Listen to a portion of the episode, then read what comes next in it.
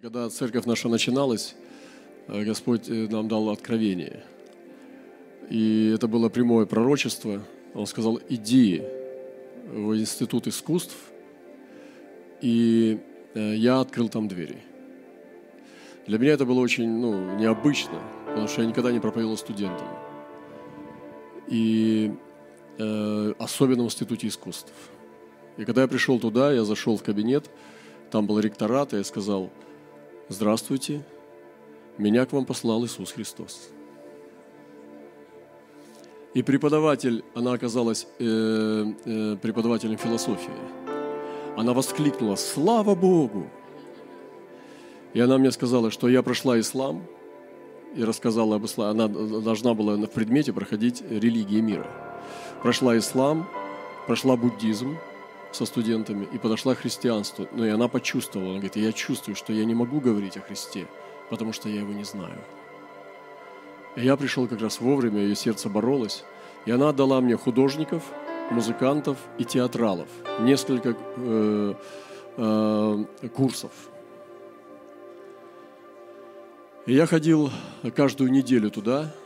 Конечно, мне было волнительно, потому что полтора часа мне надо было говорить студентам. Ну, театралы были самые бурные, самые такие, как бы, эмоциональные, такие веселые, радостные. Иногда нам кажется, что они, чем вот так вот человек от, открытые самые, в кавычках. Но меньше всех из них упало на чашу Господа. Несколько человек приходили в церковь.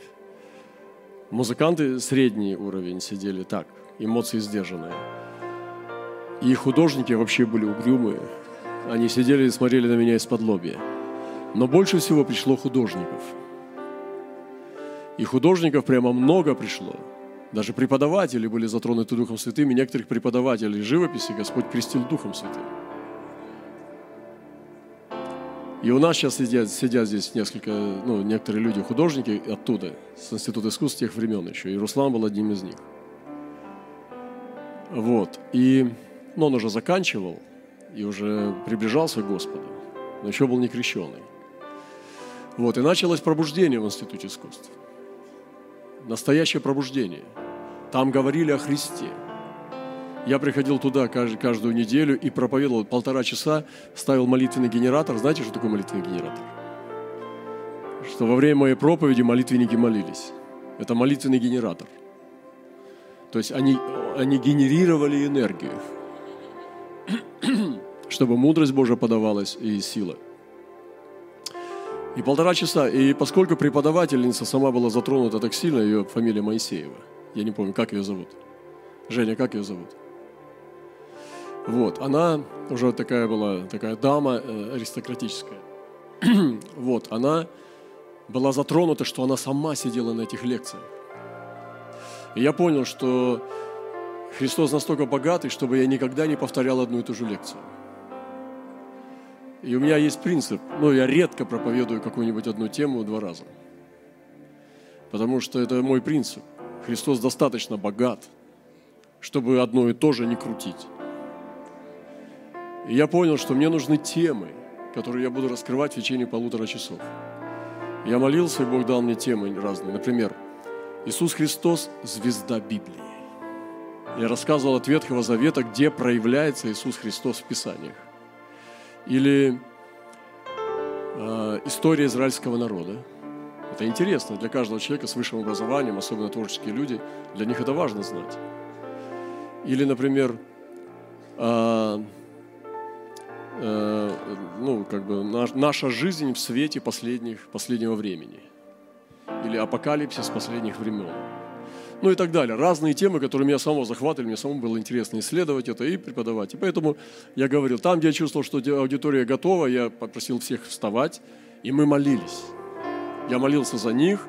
Там, где я видел, что аудитория не готова сейчас молиться, зачем насилие, насилие оказывать? А, я говорил, учил, как молиться наедине. Когда вы придете домой, преклоните колени, я обучал их, как надо молиться. И началось движение Духа Святого, там началось, э, пробуждение началось. Люди стали приходить к нам постоянно с Института искусств на собрание приходили люди. В прославление потом стали. И э, э, художники, художников больше всего пришло. Это интересно, потому что я сам, ну, любил и люблю живопись, чистую живопись, возвышенную, высокую. И еще до уверования у меня все было в картинах постоянно. Я на самом деле очень сильно как бы, ну, увлекался этим. Вы знаете, художник может быть вот трех типов. Первый тип – это когда он хорошо освоил ремесло, но талант его может быть две мины, не десять. Не специалист, человек не сведущий в творчестве, он не, не, раз, не различит. Ему наоборот кажется, ой, как похоже. Похоже, хороший художник. Ну, например, портретист. Но это не значит, что это хороший художник. Это ремесленник. Он может фотографию нарисовать. Это как бы фотографирует. И это не есть, жив... это не есть творчество. Ну, простите, смотря как посмотреть. Это лично мое мнение, и я думаю, что я думаю, что оно правильное. То есть его ремесло, оно скрывает отсутствие таланта. Он хорошо знает краски, он хорошо знает цвет, там все делает. Ну, короче, разводит людей, там, знаете. Э.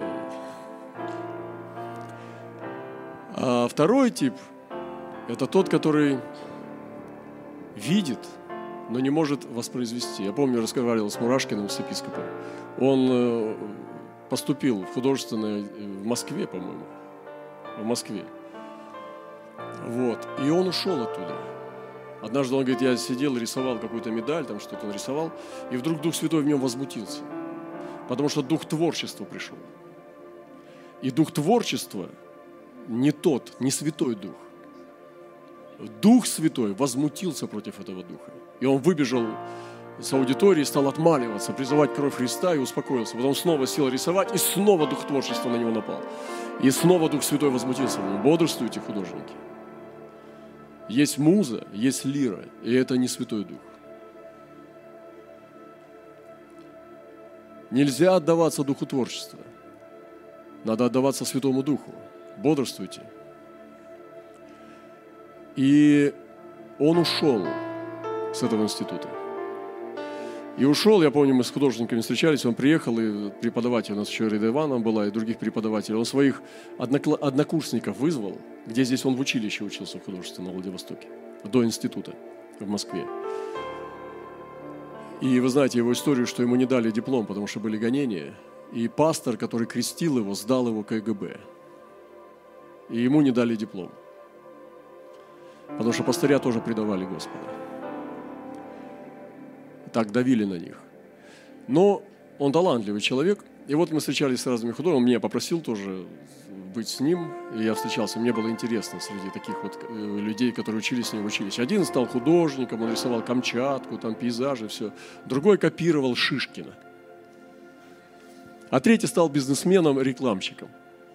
Книгу написал, морской вокзал рисовал, он талантливый художник, но потолок морского вокзала там в ресторане, не знаю, есть он сейчас или нет – но это там как бы шедевральный был потолок.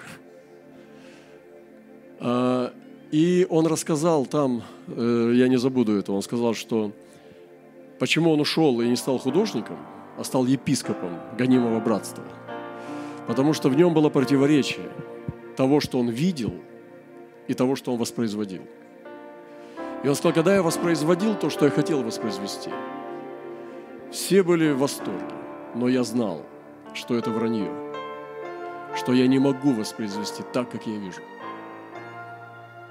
И поэтому я мне, поскольку верующий человек, я понимал, что я не могу так выдать, как я вижу. И это пропасть между этими вещами, между идеалом и между практическим воплощением, меня раз, ну, как бы разрывало. И поэтому я просто ушел, чтобы не обманывать. Видите, какой честный. Вот настоящие художники, так должны думать. Настоящий художник так должен думать. Он не увлекает толпу, лишь бы она ему рукоплескала. Он должен быть честным с собой. И третий вид художников, настоящих, это тот, который видит и делает так, как видит. Вот если удастся, ну, как сегодня говорят, еще у него менеджмент хороший, что еще и богатый будет. Ну, то есть, что обычно художники, они не богатые. Вот, они, ну, то есть несут крест бедности, там, я не знаю. Ну, бывает там, у нас есть, которые президентов рисуют без родинок, без бородавок. Такие художники, знаете, на ярмарке. Ну, из них бывают талантливые, но это больше конечно, продажное искусство. Вот. И я думаю, что художник – это тот, который видит прежде всего. Потому что я встречал художников, которые не видят, но рисуют. И э, Иисус, Он был художницей в руках Бога. Он был воплощенным Словом. Бог сказал, Христос воплотился – и даже творение, то прекрасное творение, это тоже работа Христа. И представьте себе, какое это творение. Представьте себе, какое это великолепие. Он говорит там, когда с Иовом разговаривает о своем творении, он просто говорит, ты водишь кисиль, большую медведицу. Ты провел круг, там, ты дал перья страусу. Ты э, дал силу э, бегемоту. Он начинает просто, и просто рассказывает о творении, он показывает ему свои картины. Вы заметьте, вот внимательно почитайте, как Бог говорил из грома с Иовом, он ничего ему не доказывал. Он рассказывал о своей работе, в творении. Просто перечислял то, что он сделал. Иов сказал, я закрываю уста и больше ничего не буду говорить. Поэтому это очень важно, творчество – но творчество божественное, творчество само, само по себе, оно созидательное. То, что не разрушает, потому что, к сожалению, сейчас особенно модно разрушительное творчество. Депрессивная музыка, которая вредит психологическому здоровью, духовному здоровью. Разрушительная живопись, разрушительный кинематограф, прославляющий тьму, вызывающий похоть и, и славящий ее. То есть это разрушительное творчество, это сатанинское творчество. И мы должны понимать, что созидательное творчество это, – это все от света. Даже сказал один поэт, что, что гений и злодейство несовместны. Настоящий гений, он чист и светел. Если там есть злодейство, то это не гений, это чья-то копия. Ну, когда они говорили о Моцарте и Сальери, что гений и злодейство несовместны. Я видел эту картину – в подлиннике. Это Тициан. Мне нравится эта картина, я ее люблю. Нигде вы не найдете, но я, по крайней мере, так думаю. Может быть, я не прав, если найдете, скажите мне. Здесь Симеон помогает нести крест Христу. И я вдруг увидел, что вот этот перстень, который на большом пальце Симеона, можно большую сделать э, картину? Вот, да. Что здесь это апостольский перстень. Он на большом пальце, потому что большой палец – это апостольский палец. Он касается всех даров служения. Самый сильный. Без него рука неполноценна. Любой другой палец убери, это будет не такая утрата, как большой. И он получил этот перстень, потому что он помог нести крест Христу. Это награда. И вы знаете, что там? Там не камень, там кровь капля крови Христа. Я думаю, что эту тайну запечатал Тициан. Но я ее распознал. Господь мне дал благодать. Я убежден, что это так. И я видел ее в подлиннике. Здесь гораздо хуже разрешение, чем подлинник. Это жид, жидкость, это не камень. Это кровь Христа. Капля крови в золоте. Это перстень спасения, но это апостольский перстень, и там кровь. Он получил каплю крови от Господа. Я убежден, что Тициан запечатал эту тайну, а многие художники запечатывали тайну, они ее не раскрывали, они так уходили в вечность. Например, есть наука баховедения. Бах, он шифровал свои работы. Даже там, я помню, сестра же секретила, что в виде рыбы рисовал тексты, то есть писал тексты в виде рыбы. И он шифровал, и кто раскодировал код музыкальных шагов Баха, он понимает текст Баха, без, без, без речитатива. И многие художники так и уходили в вечность, так и не рассказав свои секреты. Я думаю, что Тициан тоже ушел в вечность, не рассказал этот секрет. Но мы в нашем поколении рассекретили. Представляете, какое богатство в творчестве заключается? И здесь для меня лично этот символ очень мощный, потому что я получаю очень много. Покажи целую картину. Я получаю очень много от этой картины наделения, потому что помочь нести крест нашему Господу, получить каплю крови в свою душу, это, ну, это очень красиво, очень красиво. Символи, символ ну, восхитительный. Вот, Тициан, у него был э, стиль писания картины, это как отрицание недостатков. То есть он мог рисовать картину до половины, потом ее отворачивал к стене, начинал за другую работу делать. Говорит, писал, писал, а потом, когда ее забывал, ее остроту поворачивал и уничтожал недостатки. То есть это, ну, это живое все, это сотворение. И творчество, оно призвано сотворять, возвышать свет, возвышать Бога. Что касается музыки, живописи, и сегодня есть современное движение, это кинематограф, потому что там есть и музыка, и живопись, и движение. Поэтому надо молиться за божественных кинематографистов, за святых режиссеров, за святых сценаристов, чтобы они могли подниматься и идти люди со словом. Поэтому это очень серьезно. И ну, это просто первые капельки какие-то капают здесь и так далее. Но нам нужно молиться о том, чтобы движение поднялось. И есть тоже много крайностей, когда просто можно из этого сделать мистику. Или сделать из этого, да, ну, как бы веяние Нью-Эйджа. Когда все объединяется и вот как бы вот так. Но мне интересно, мне сегодня эта поэтесса с Тибета прислала стих. Я, когда уезжал, написал одно стихотворение. Э, кстати, она, я получил вдохновение через нее тоже. Мы с ней общались о творчестве. И я свидетельствовал ей, потом молился за нее. Она читает Библию, но еще пока на пути. Но смотрите, какая душа, как она чувствует. И она написала, сегодня вот через свету мне передала, я с ней общаюсь через свету, в святости. Света все э, контролирует. Она написала так. Судьба написана для переосмысления одного за другим. Я люблю страну поэзии, так что мне нравится твой роман. Но это она Свете пишет. Я чувствую превратности земли, так что я тронута твоей истинной истиной. И она пишет про Будду, потому что она буддистка, но она как бы объединяет, она пока еще на пути. Не будьте так жестоки к ней, не будьте так строги. Поймите ее дух, поймите ее душу. И мы должны научиться снисходить, вы понимаете? Христос же, Он вошедший, потом не шедший. Он же снисходит. Если сейчас посмотреть, что ты, насколько ты знаешь истину э, а по, по сравнению с тем, что есть истина, ты очень далеко от совершенства. Поэтому будьте снисходительны. И она пишет так – это предсказание Будды, пророчество Иисуса. Через древний европейский континент белый сибирский чистокровный вид, через море и чистую охру древней Гималайской долины встретится судьбой на крыше мира. Само собой разумеется, что сердце так же распространено, как и оно. Не нужно выражать глаза, яснее цинкуана – это также Бог искусства, который связывает друг с другом.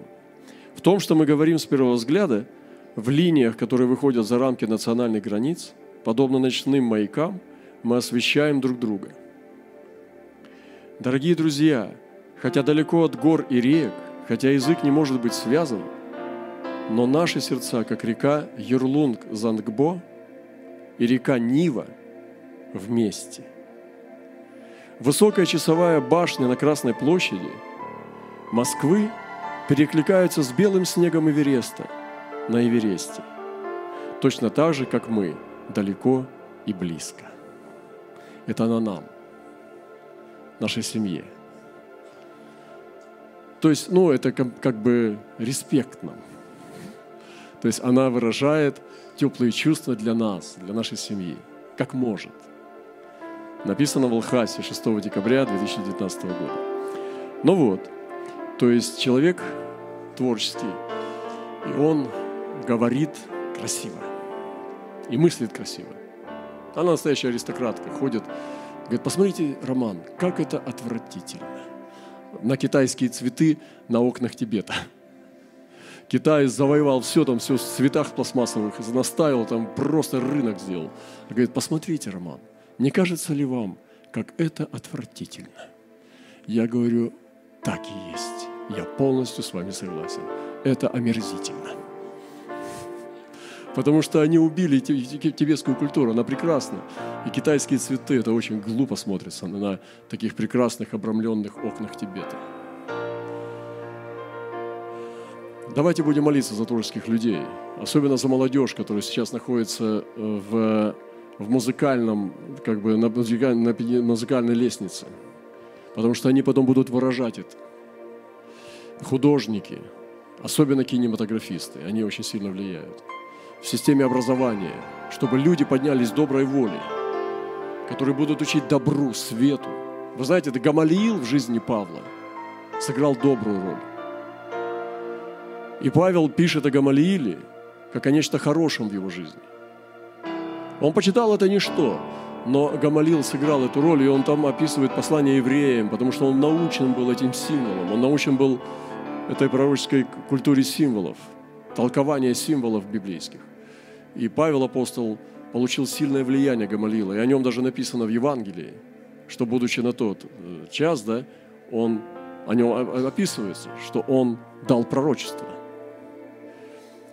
Вот. И поэтому нам нужно молиться за этих людей. Не пренебрегайте. И сегодня Господь раздвигает теологию, потому что Бога гораздо больше в мире, чем мы себе определили со дней реформации. Даже реформатор Лютер, вы знаете, что он был музыкантом. Он столько гимнов написал. Сейчас, когда мы прославляли, где Маша?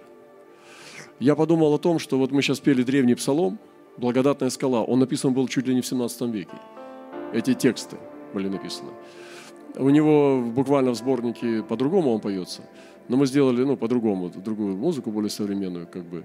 Но сам стих этот написан очень древний, ему несколько веков. Давайте возьмем тексты Мартина Лютера. Давайте возьмем из древности и воскресим какие-то золотые вещи, очень, очень э, прекрасные. Давайте возьмем святую поэзию. Вот. Возьмем какие-то произведения шедевральные и будем их петь. Почему бы нам не воспользоваться гениальными произведениями и не вернуть их Богу? Зачем они будут в книжках у старых библиотекарей? Мы будем, можем петь это, потому что это наследие истории человеческой цивилизации. Это очень серьезно. И это пророческое действие. Это снова вернуть корни святые. Почему? Потому что Бог в прошлом, в настоящем и в будущем. Он вне времени, для него нет прошлого. У него все живы. Если Авраам жив, жив Давид, для него все живы, то тоже эти произведения, это драгоценные камни, которые являются сегодня в вечности – это мы сегодня считаем, что они в прошлом, потому что мы связаны временем. Бог не связан временем. Он вне времени, Он в вечности. Поэтому эти вещи, которые были когда-то настоящими драгоценностями, они сегодня есть перед Ним, но они забыты нами. Вы здесь сегодня? И мы поднимем уровень. Вы понимаете, представьте себе, что мы будем петь здесь шедевры. Представляете, что это за церковь будет? Какое наделение. Студенты будут приходить, они будут учиться здесь просто. Потому что поймут, что это не интеллект, это выше, это пророческое. Поэтому за этим будущее. Я думаю, что у Бога ничего не выбывает. Настоящее Божье пребывает вовек. То, что делает Бог, оно пребывает вовек. К Нему не добавить, не убавить. Так давайте найдем Его. Я не говорю, что идти надо на кучу мира и копаться там среди навоза, среди всякого шлака и выискивать драгоценные крупинки. Есть дары, которые могут это делать.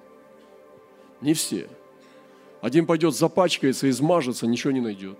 Придет оскверненный, угашенный и ну, отпадет. А другой находит и спокойно видит это, потому что есть дар. Поэтому будем двигаться в своих дарах, которые Господь даровал нам. Слава нашему Господу. И это интересно. Мне нравится богослужение, не, традиционное, не религиозное, а которые действительно наделяют, которые действительно проламывают какие-то вещи. Сегодня я здесь получаю очень много. И я хотел бы реально молиться за какие-то э, серьезные вещи, как за Конституцию мы молились сейчас. Вот. И молиться сейчас за этих творческих людей, которые сегодня преподаватели в этих всех университетах, в этих всех училищах, чтобы поднялись святые люди там. И начали искуплять. Это называется апологетика, когда есть как бы искупление этого всего. Вот. И шедевральные вещи должны славить Господа. Лютер Мартин, он пел песни популярные, которые пели в кабаках в то время. Сегодня мы поем как гимны. Но вы не знаете, что это музыка из кабаков. Потому что он хотел быть актуальным. Он не брал какие-то старющие, там, какие-то древние. Он брал красивые. Но в основном он пел популярные. То есть, ну, сегодня мы называем это ну, как попса. И Лютер пользовался попсой. Почитайте, исследуйте это. Мы э, прикасались к этому более глубоко. Я знаю, что я сейчас говорю. Большинство его песен это были популярные песни народные, которые пели в его время мужики и бабы. И часто в кабаках.